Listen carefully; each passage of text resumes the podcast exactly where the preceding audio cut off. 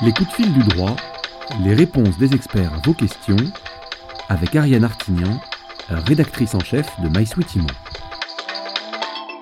Avec Emmanuel Jolneau, juriste chez Businessfield, tous les jours on répond à vos questions IMO.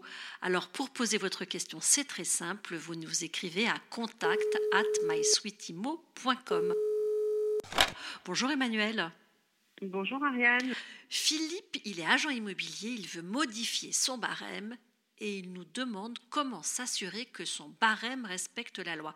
On pose tout de suite la question à Emmanuel Junot. Alors, c'est assez simple. Depuis octobre 2017, il y a une nouvelle procédure qui a été mise en place qui permet aux professionnels qui le souhaitent, alors pas forcément les agents immobiliers, mais ça s'adresse aussi aux agents immobiliers, donc permet aux professionnels qui le souhaitent de soumettre euh, leur projet de barème à la répression des fraudes.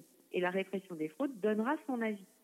Et cette demande, elle est effectuée euh, par voie électronique, hein, au moyen d'un formulaire qui est téléchargeable sur le site de la répression des fraudes.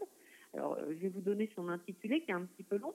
C'est une demande de prise de position formelle de l'autorité administrative chargée de la concurrence et de la consommation sur les modalités d'information sur les prix. Ah oui, c'est très convivial comme intitulé effectivement assez long.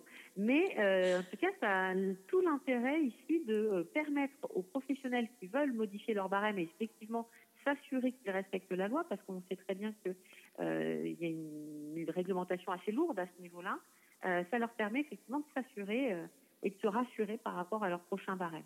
Et en plus de ce formulaire, ils accompagnent leur demande de tout document, par exemple des photos, qui permet à la, permettent à la répression des fraudes de prendre position sur les nouvelles modalités envisagées euh, d'informations euh, sur les prix.